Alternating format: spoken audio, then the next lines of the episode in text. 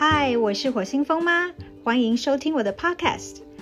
在我的节目里，除了平常讨论的亲子教养话题之外，还会邀请旅居世界各地的妈咪一起来聊聊新鲜有趣的话题。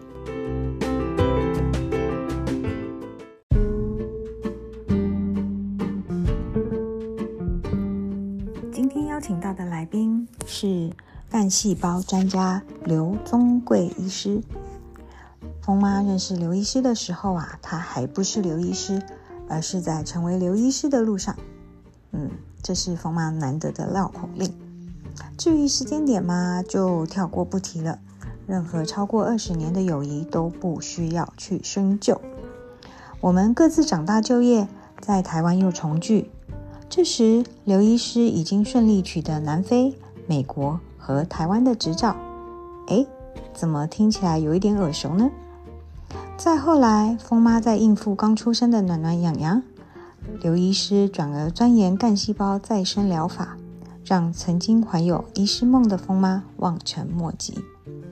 今天很荣幸能邀请到刘医师来和我们分享他的研究主题，也是和未来医疗息息相关的干细胞治疗。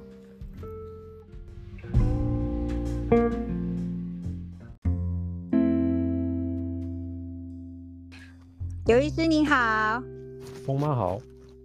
哎，那个我要先跟你道个歉，就是现在已经晚上十点快半了，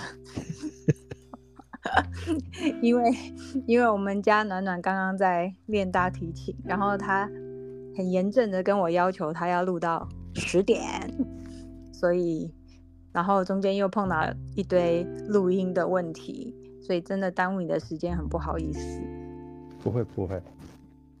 然后刚刚我们有先聊了一下嘛，又有提到小朋友学才艺啊，我觉得这应该是有一些听众朋友蛮有兴趣的地方，所以我想先跟你聊一下，就是你们家小朋友现在是有在学什么才艺呢？呃，他现在在学钢琴，是男生吗？对，小学一年级。那他学多久啦？他学了一年多。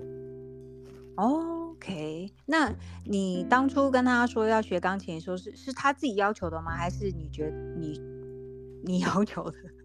我我会弹钢琴，所以他看着我就会去敲打这个钢琴。嗯啊，我我我我没有教过这个 beginner 或者是不会钢琴的，所以我不知道怎么教他，所以我们就给他安排了老师。那他弹弹的也不错，蛮进步的，可是。呃，可能是有点天赋吧，那也也看着我，看着我，然后自己自弹自学了不少，所以呃，最近呢就带他去老师学的时候，感觉上他回来好像就会觉得好像学的也也没有这么快，然后就好像在应付我跟老师这样。像今天唐叫他去去去练个钢琴，叫了三次才才去练，然后练个十五分钟不到，就是他他练习完毕了。可是我觉得这么小的小孩都都都是这样哎，你不能拿你们家天才的水准来比啊！是这样子吗？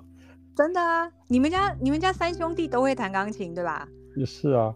对啊，我记得尤其是那个 Kevin，他弹的非常好。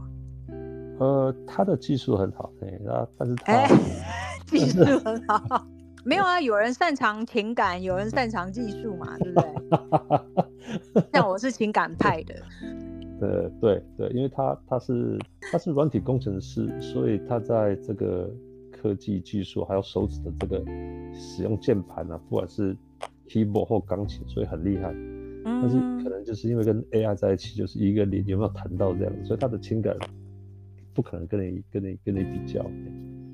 哦，我我是情感很泛滥的啦，这个这个是有点在天平的两端，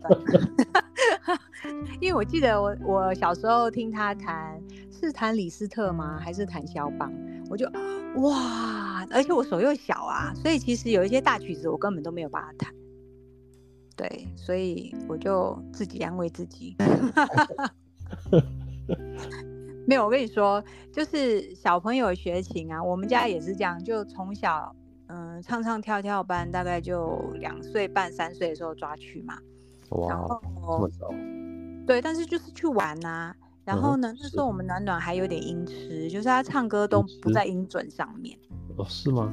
对我跟我先生就很头大，因为我们都还算有一些音感，然后也都会唱歌嘛，所以听到那种走调的，就会觉得那个鸡皮疙瘩就起来，然后就不晓得为什么这个小孩 常常就是感觉在唱和声，你知道吗？他永远就唱不到那个调上。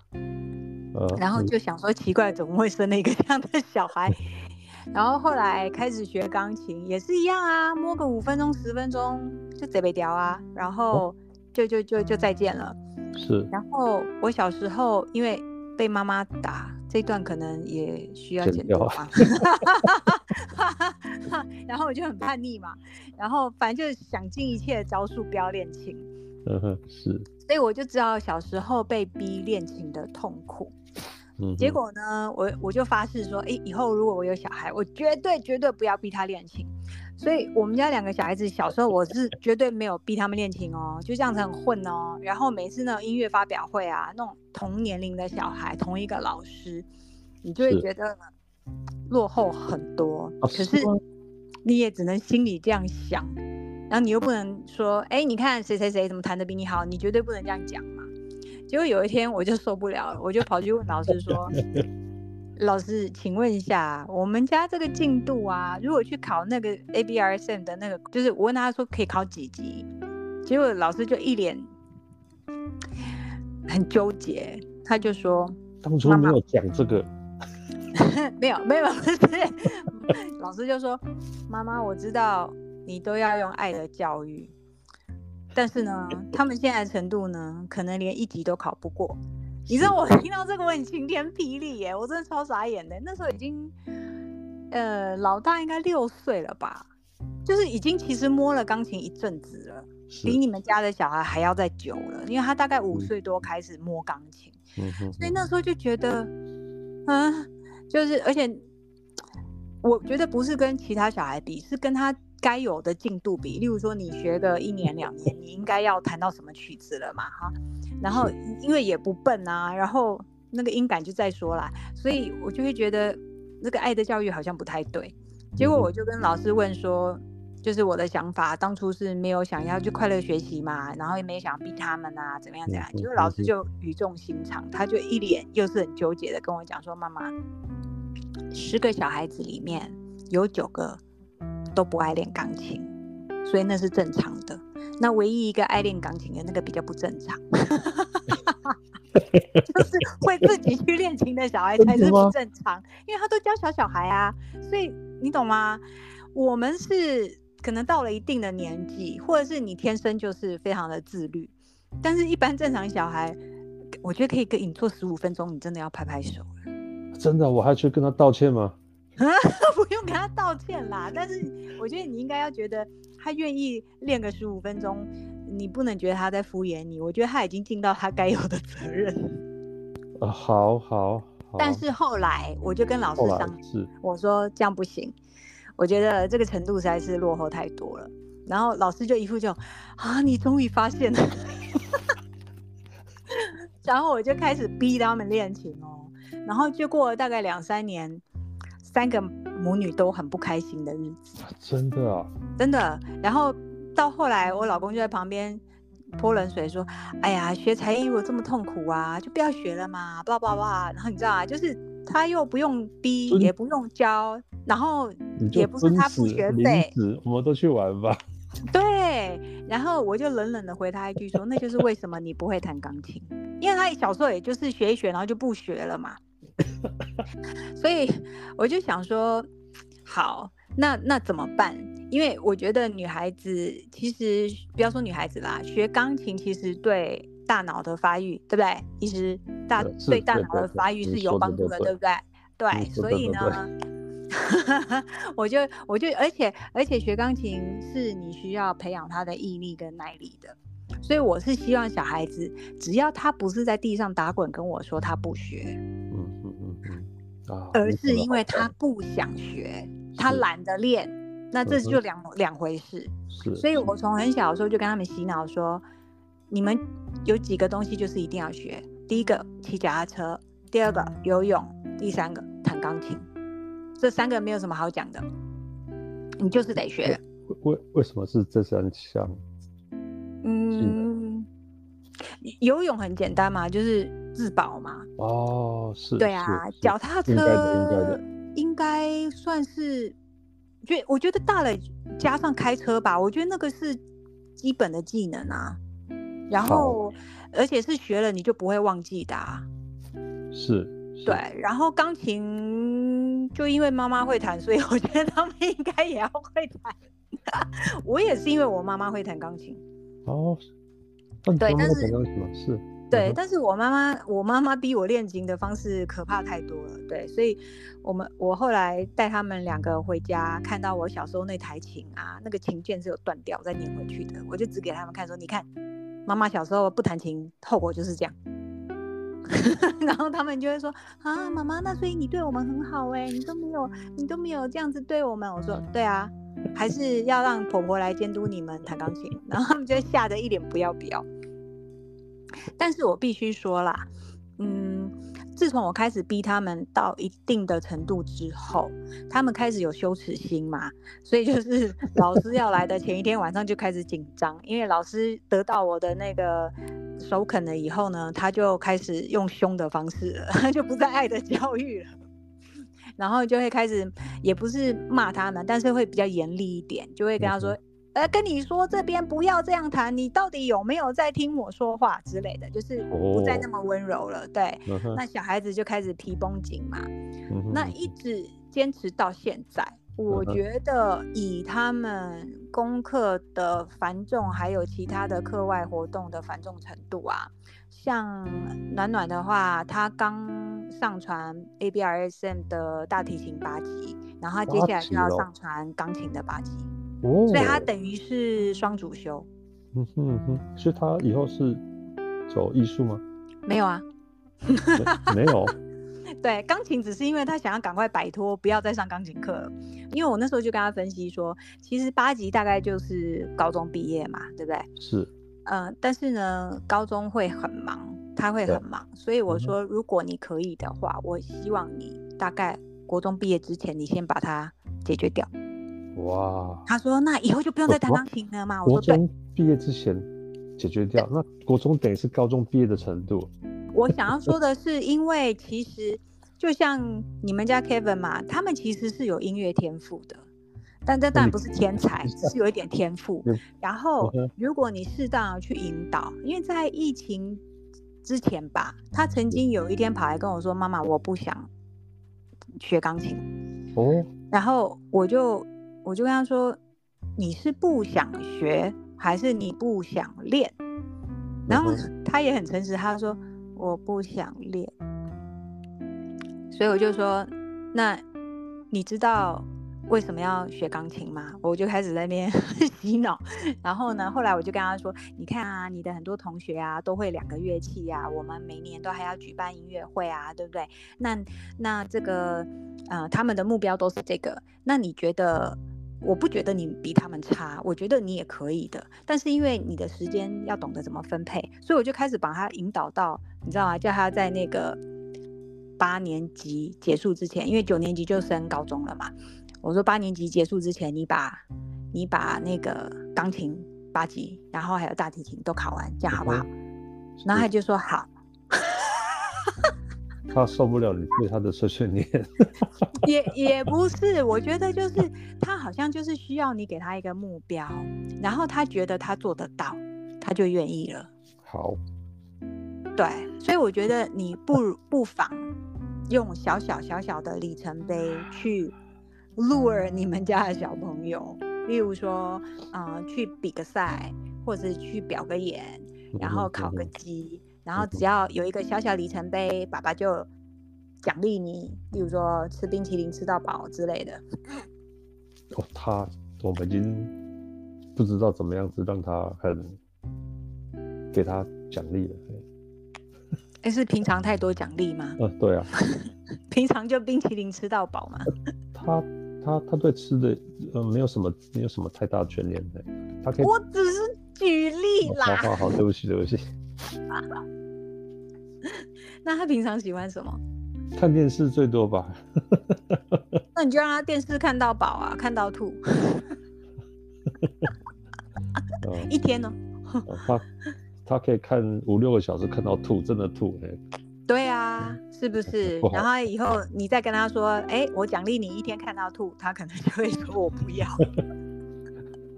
不可以做别的事情哦，就是只能看电视哦。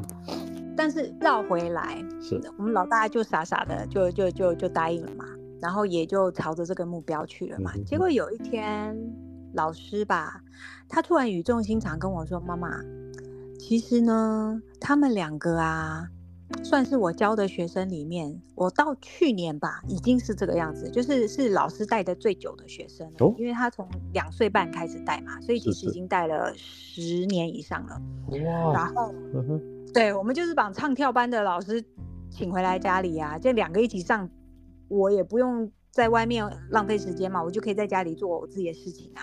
然后两个一起上啊，老师也就减那个节省那个往返的时间，对。所以老师还蛮乐意的，然后就一直跟他到现在。然后他就说，因为很多其他的小孩都是上了国中之后，就真的就可能父母也。对课业比较看重，对他们就没有再继续练琴了，所以反而我们这两个后来超前。嗯哼嗯哼，然后，真有趣。对，所以我觉得以前我小时候的想法就是爱爱的教育跟铁的教育，我觉得其实中间还是有一个可以平衡的地方。嗯，你参考一下。对，这个鞭子跟胡萝卜都是需要的。对啊。哎，我觉得我们今天非常的歪了。今天应该要改讲盖心包。对 对，是我好像在讲家庭教育、小孩子的教育。其实其实这是我 我们频道的主轴。但但是因为最近来宾真的都很忙，然后大家都忙着要过年，所以其实今天还要很感谢刘医师呢。他一直要求我要叫他 Jackson，他觉得这样子比较亲切。但是我说我还是要叫风妈。好。那 Jackson 呢，跟风妈已经认识非常非常久了，所以呢，我们聊天呢会比较很自然，然后可能感觉好像都已经打过 pass，但的确就是这样。但是我一直都不知道，为什么你会跑到这个干细胞领域来呀？我我要先介绍我自己吗？哎哎，对哈，对对对，哎哎，感谢你 Q 你自己。好，那我们就请那个 Jackson 自我介绍一下好了。呃，大家好，我是刘忠贵，Jackson 是红药医学的负责人。呃，我们的公司是干细胞制剂的呃制药公司，专注于这个干细胞制剂的开发以及制造，然后致力提升生活的品质跟健康。嗯，我现在应该要拍拍手吗？没有啊，你可以把这个剪到前面那段，然后再把。那如果我不剪，你会不会想要揍我？随便你。没关系，我这样直接拉说，二十九分某某秒的时候，请先听刘医师的自我介绍。没有，这才是疯妈的性格。我我才不要剪呢，我为什么要剪？我们就这样子很顺的聊下去就好啦。那你叫疯妈。是不是？好，所以呢，哦，你介绍完自己的本业了，那那你现在可以回答问题了，就是为什么？我记得你是有南非、美国跟台湾的医师执照，对不对？对对对。你不觉得听起来有点耳熟吗？是跟什么很耳熟？跟我很耳熟啊！哦，对哦。哎，我觉得好像就我们两个这样了吧？还有别人吗？你有听过吗？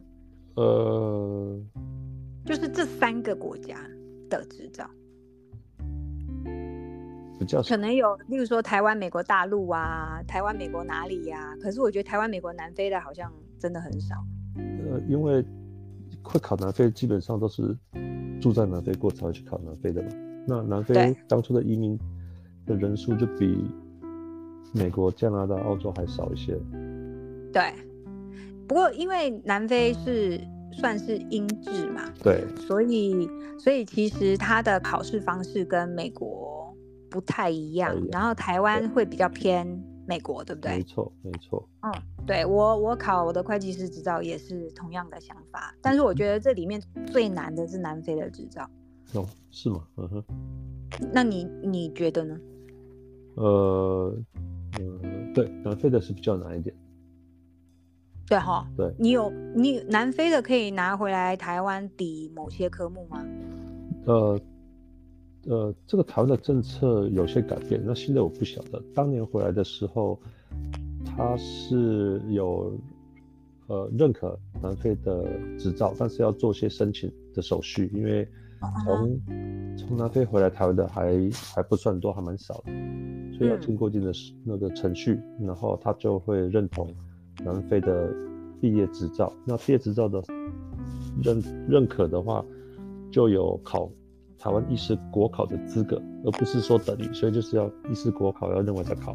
嗯嗯，对，所以那所以你也是用中文去考台湾的执照？对对，呃，拿到南非的毕业证书之后，当年，呃，南非还是那个英属的嘛，所以也跟英国做了登记。那英国做了登记之后，回来台湾考医师国考，也考了美国的呃医师。国考，USMLE，啊，也飞到美国去考这个 CSA，嗯，临床的这个这个 skill assessment，嗯，OK，哇，好厉害哦！我还是很崇拜医师，因为我没有考上，对不起，没有，那时候就是太离考大学太近了，所以我的英文拉不上来。哦，就是就是缺了英文那一块，不然其他的数科都还不错。哦，那真的很可惜，哎，因为南南非他不是只有看重这个学分，他是很看重这个性向测验，嗯，然后还有你的这个其他的这个在学校的这个 general performance。嗯哼，那我是有考上牙医系，可是那时候是在那个北京大学嘛，然后他是用南非文在教的。所以我就放弃了。谁要用南非文上一年的牙医系啊？拜托，上一年你就会南非文了。对对对，没有，因为我那时候有请教过另外一位杨学姐嘛，然后她是说她那一年过得很痛苦。那肯定。然后我就思考了一下，我想说，其实我没有那么想要当牙医。嗯哼。然后我要过这么一年这么痛苦的事，这么生活嘛？后来我就决定。嗯，不要，所以我就跑去念工程系。工程系，对，就是一个地狱的开端。因为去念工程系以后，我才知道原来自己可以这么的笨。嗯，就是只要碰到三 D 我就宕机啦。真的吗？真的，三 D 超好玩的。就是有 X Y 轴我都 OK，但是那个 Z Z 轴一加进来我就宕机，真的。不管是算术啊、cam 那个化学啊什么的，我完全没有办法。然后连玩那种三 D 游戏我都会晕。所以就是，反正就是脑袋就少了那根筋就对了啦。所以我后来在工程系就是当当当当当，每科都当，才会跑去念会计啊。是吗？你有这段故事吗？嗯哼，我念了半年很痛苦的工程系。嗯哼，是是。嗯。对，所以后来我就悟出一个道理，就是会让自己觉得笨的地方，你就可以不要去了。你为什么要去证明你自己很笨呢？天生我材必有用。没错，你应该要去找你很擅长的地方，而不是一直去跟人家抢那个你根本就不擅长的地方。对对，讲得好，没错，对不对？是，对，是，的确是这样。所以刘医师还是很令我令我崇拜的。哦，三张哎，真是了不起。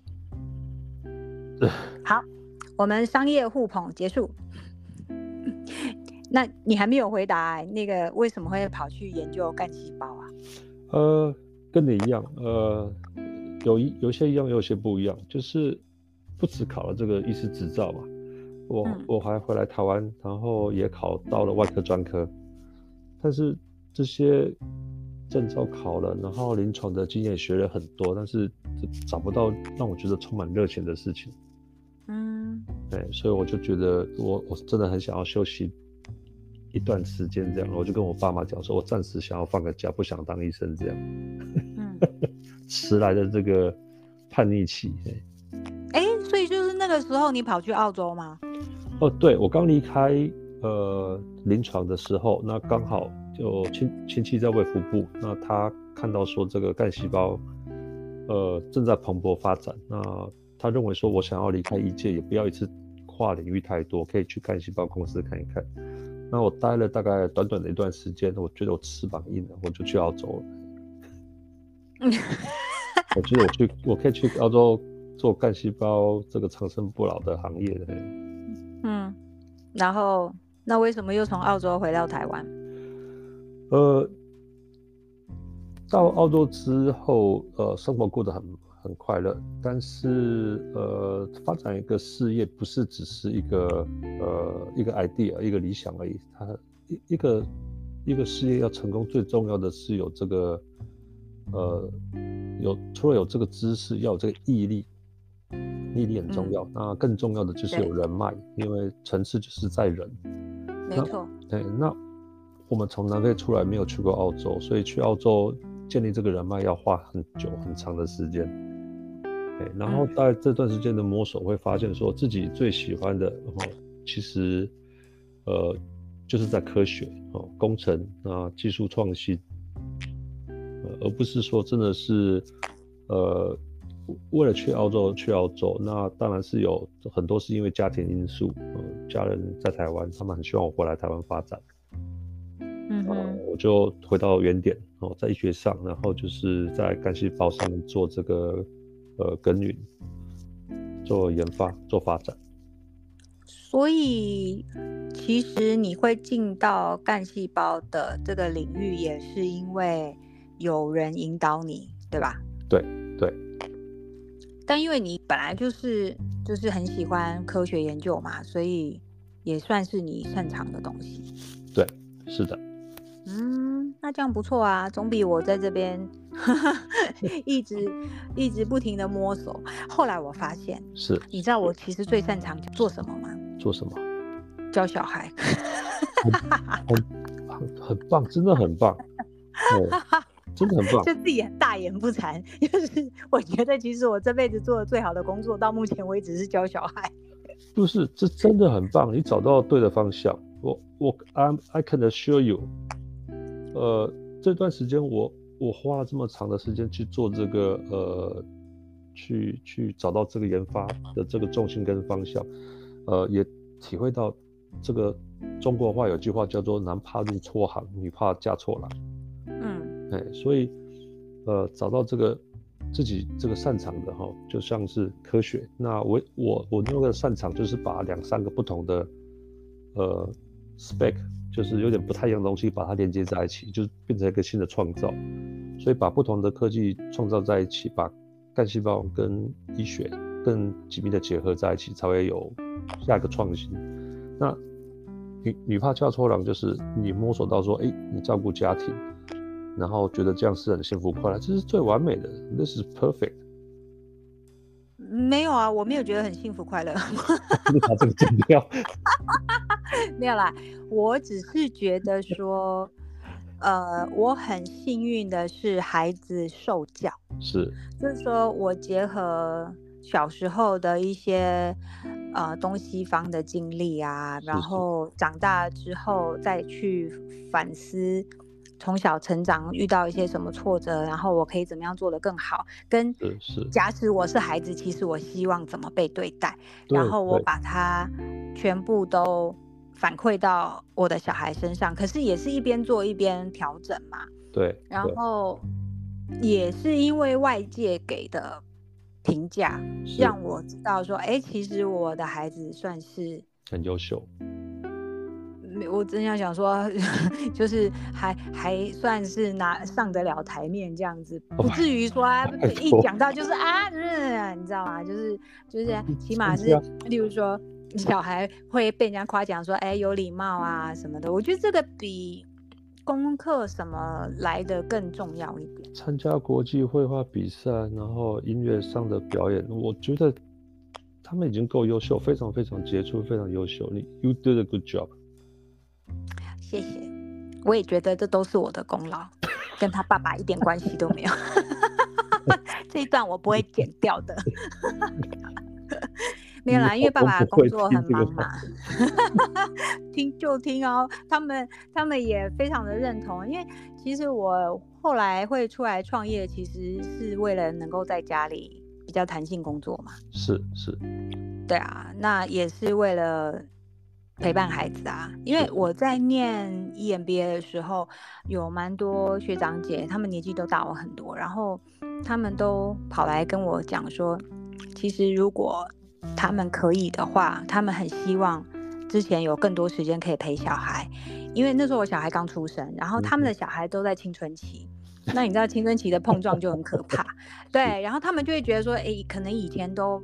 没有陪伴好，所以现在亲子之间的沟通就出了很大的问题。但现在又大了以后，感觉又好多了。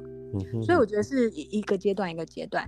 但是我的确是有感受到一个事情是，如果你前面就是轨道铺正了，它以后很难歪到哪里去。嗯嗯嗯嗯。对，那反过来，如果说你十几岁才想要去纠正它，那我觉得你要费很大的功夫。对，对，那时候他们要的礼物都比较大。爸爸要很努力卖鞋。对啊，所以，嗯，但我后来大概十岁之后吧，我就几乎不看他们功课。昨天才好笑，昨天因为我们家小的有点生病，在流感。我就怕他肺炎，就带他去照 X 光，然后 医生就问说，嗯，哦，他要去，因为我们要出国嘛，就问说要去哪里？我说要去新加坡，他说要做什么？我说要参加模拟联合国。结果那医生就整个就头就抬起来说，什么？模拟联合国这么小？我说哦，医生，你听过模拟联合国？他说对啊，那不是大专大学的时候做的事情吗？这么小就有了。我说，呃，对他们学校就是国中就可以参加。然后就说，那他是怎么进去的？我说，哎，我不知道，哎，等一下他回来你问问他。他说，哈，妈妈，你都不知道他是怎么进去的吗？那那这小孩更厉害了。我说，呃。对他好像自己就就写了一封不知道什么信，去跟老师说他为什么适合参加，然后就入选了。太厉害了！我觉得比较有趣的就是说，我其实已经脱离他们学校的这种 academic 的东西真的很久了。就我不太管他们现在在学校究竟在学什么，就学科的部分啊，数学在教什么，英文在教什么，我几乎不管。但是他们会成绩单，爸爸妈妈要签名，还是会拿来嘛？然后，然后会先打预防针嘛？就啊，我有一科考八十几哦，哈，所以我这一次可能会怎么样哦？你要那个哦，哈，你自己，然后 真吗？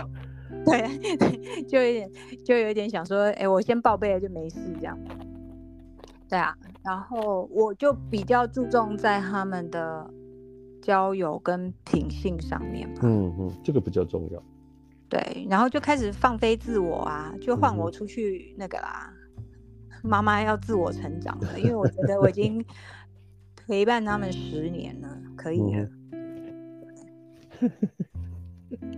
所以你加油，你还有几年？我我一直在培培养他。对啊，但是我觉得你就是培养到一定的程度，你要开始放手，让他自己去 take ownership 吧。加油，加油！说父母对这件事情感到恐慌。嗯哼，就是有一个我们的朋友，小孩跟我们小孩是同学嘛，然后就是讲到说明天要去新加坡参加模拟联合国，然后听说我也会去。嗯哼。他就说啊，有妈妈去我就放心了。我就啊，可是可是我没有跟他同一班飞机耶，然后我也不跟他们住在一起，我就住在同学家。基本上我是去玩的，我可能就是你知道吗？去学校晃个两圈，就意思意思到了就可以了。但 然后他们就说，哎，那个。明天啊，要不要送机啊？然后送机会不会掉眼泪啊？我就我就 对对对，我就反应跟你一样，就啊，有有有需要这样吗？小孩已经蛮大了，已经都上了国一了。就是我觉得现在小孩都比较算是宝贝啦，所以尤其又是女儿嘛，所以哦爸爸妈妈担心，我觉得很正常。但是就是因为这样，你反而应该要开始逼自己，慢慢的淡出，他才有机会去学习他该是对他该会的技能，例如说自己出去买东西，找到路回家 坐公车，对啊，诸如此类。因为我知道有一些小孩是到现在都被保护的很好，嗯哼嗯哼，不能自己出门，嗯，更不要说坐公车、坐捷运，就就风险很高的，嗯，这风风险险很高的，风险很高的，就从到家附近的便利商店开始啊。哦好好，台湾是 OK 了，但是其实出出了台湾，没有几个国家是很安全的。啊，我 去年去纽约的时候，因为我后来有点感冒，人不太舒服，她们两姐妹就自己出去买外带回来。好 好，我突然觉得我心脏也蛮大颗你。要 YouTube 一下，看看纽约比较乱区是怎么样子。没有，因为那时候，呃，我特别是选住在那个 Broadway 附近，然后人潮很多，然后我我我要求他们两个一定要一起，哦有两个一起跟落单就差很多嘛。对，这个差很多。对对，所以而且他们比较不像观光客，嗯哼，所以可能就被盯上的几率又大幅下降。这样好好。还有学过防身术吗？没有，但是他们手上一人有一瓶那个 paper spray，OK 对所以就做好还对。对对对还 OK 啦。然后因为姐姐方向感很好，所以妹妹一个人我就不会放她出去。妹妹是跟我一样宇宙大路痴，所以我们两个曾经结伴在河滨公园迷路过。他爸爸到现在都觉得这是一件很神奇的事情，因为在他来看，河滨公园就是一条路，你也可以迷路。我说没有啊，明明就很多岔路啊，然后有很多个停车场啊，那我就找不到啊。然后，然后因为那时候为了要听音乐，两只手机都在我们身上啊，所以也也没办法联络谁啊。所以我们两个就一边走一边哭啊，因为那时候那时候太阳下山很冷，然后又找不到人，然后肚子很饿。嗯哼，其实那时候我就一直在想说，我要不要干脆就打车回家？可是如果这样做，就换爸爸跟暖暖就被丢在和平公园，我这样好像不太人道。对，然后妹妹因为又冷又饿，所以她就先开始哭了。然后她一开始哭，我就跟 我就也跟着开始哭。结果后来爸爸就见到一对哭哭啼啼的母女，他就觉得很傻眼，这样。他下次就知道分队的时候不能把我跟妹妹分一队，因为两个一起走丢的几率是百分之百。好，我已经讲了一个很糗的事情哦，现在换你分享，你什么是你做过你认为最疯或者是最糗的事情？疯疯太多了，我自己不觉得疯了，因为这个我我我像说那个考完医师执照不当医生，有些人觉得都很疯，跑去哦。澳洲创业也是也也有很多人觉得我很疯，然后在澳洲创业的时候，然后去纽纽西兰玩，然后护照遗失了，然后需要办 visa，办 visa 要花七到十个工作天，所以当下就租了一个露营车去冒险，哎、你蛮疯的哎，这 是不是很疯吗？然后不，应该说你蛮随遇而安的吧？然后像刚才你讲到河滨公园这种迷路的事情，呃，几年前我我我我跟老婆在高雄柴山爬山，也是很简单的一个小小的山丘的这种大小，然后开始飘雨了，然后也傍晚了，我就跟老婆讲，听说即使是这样子小小的一个山，晚上很暗，然后又飘雨的时候是最危险的。我们来嗯感受看看，在这个情况下是不是可以安全的走出去？反正柴山很小，我有现在开始翻白眼。嗯，好，请继有续。晚上柴山晚上，然后又下雨，那个路完全看不看不出来是路，因为它变成像是水道淤泥，然后树开始开始因为垂下来有水很重会垂下来，所以跟本来白天看到的是完全不一样。而且拿着手电筒走，那个猴子会被惊吓到，所以到处都是猴子在尖叫的声音啊，好恐怖哦！然后我们很努力的找，我跟老婆说不要担心，我带地图，地图拿起来，我也不知道我在哪里。不太那个 我觉得你讲我有带火把，可能还令人比较安心。对。然后甚至想到说是不是打电话求救，然后想想我也不知道怎么跟他讲我在哪里。还好还好你没有打，不然你可能会上新闻。你知道吗？就是那种什么登山救援队有没有？对啊，就最怕这种白目的。对啊，然后后来很很理性的想一下，反正这个山小小，走直线一定可以走到一个定点，那就知道对不对？那反正很小，我们在朝那个方向走就可以找到出口。最后我们是走到一个庙的后面，然后跟人家挥手啊，很晚他也不替我们开门，所以我们还是翻墙翻过去，整天湿湿的烂泥巴。那个庙公应该觉得你这么死。然后一翻过墙，刚好看到两个人走过来，请问厕所是不是这个方向？我们也不知道我们在哪边，我们就翻过墙了，刚好看到两个人走过来。你是说有人问你厕所在哪里啊？对，我们刚翻过墙，然后整个人就看起来很很很狼狈，都是泥，然后整个都湿的。然后两个走过来的人，我以为他们要干嘛，就走过来说：“哎，请问后面那边是不是厕所？” 哦，好妙哦，真的是。你还想问他这里是哪里嘞？厕所？是啊。所以结果后来，老婆后来还愿意跟你去爬山吗？哦，他。他很特别啊，他就是跟着我这样一路冒险过来。哦，我们还是继续在冒险。那那这样不错啊，这样你们找到那个夫妻共同的兴趣就是冒险。对啊，对啊，他他他也很喜欢是这种随遇而安的旅行，突然找个点就就出发这样。哦，我我是被训练的，我以前没有办法随遇而安，就是我什么都要计划好。第一天要去哪里？第二天要去哪里？然后什么东西都要带着。然后呢，后来嫁了一个很随遇而安的老公。哦，是吗？我就我就被迫关机，就是我后来就学会，我不要问我要去哪里，我也不要问下一餐要吃什么，这样我就会有惊喜。因为如果我问了，然后他没有发生，我就会焦焦虑嘛。对。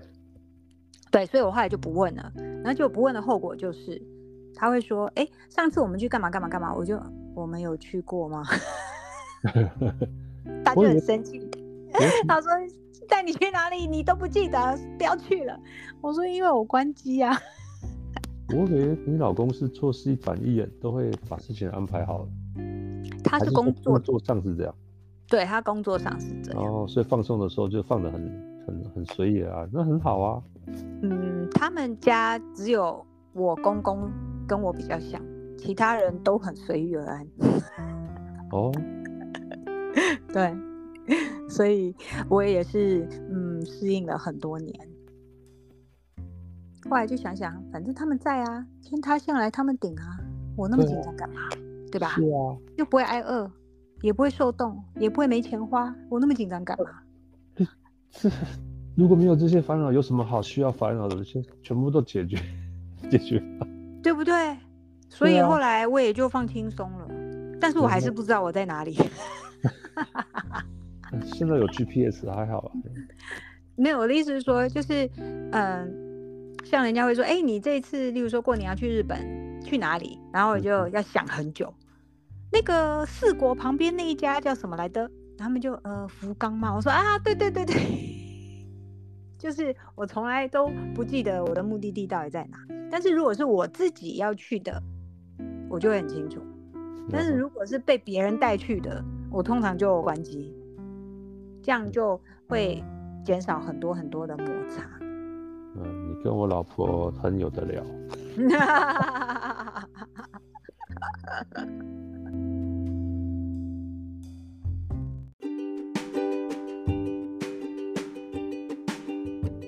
由于节目时长的关系，本节目分为上下两集。欢迎您继续点播收听下集，拜拜。